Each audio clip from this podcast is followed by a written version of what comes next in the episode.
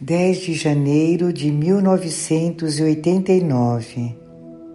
Um pouco antes de o Senhor querer que eu transmitisse sua mensagem em público, alguém veio e me ofereceu uma bonita imagem de Nossa Senhora de Fátima, de 70 centímetros de altura. Eu sabia que Nossa Senhora chegara aqui com tempo de me acompanhar em todas as minhas reuniões públicas. Em uma das reuniões organizadas fora de Lausanne, disseram-me para não levar a imagem de Nossa Senhora de Fátima, porque haviam preparado tudo. Naquela mesma noite, vi Nossa Senhora de Fátima em meu sonho, como estátua, diante de mim. Pedi-lhe um sinal para saber se tinha compreendido que viera acompanhar-me em minhas reuniões.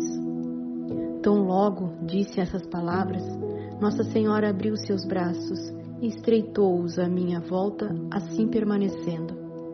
Despertei e na mesma manhã Nossa Senhora de Fátima escreveu: Por favor, não me deixes para trás, leva-me contigo.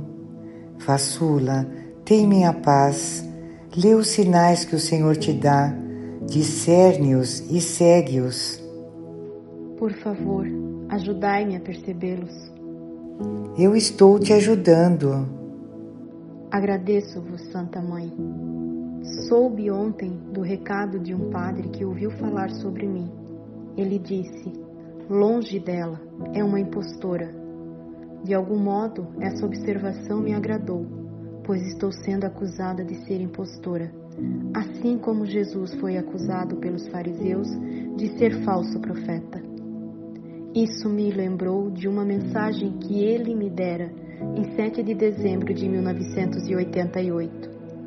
Tantas vezes Jesus me disse que serei acusada, perseguida, escrutinada. Isso apenas confirma suas palavras.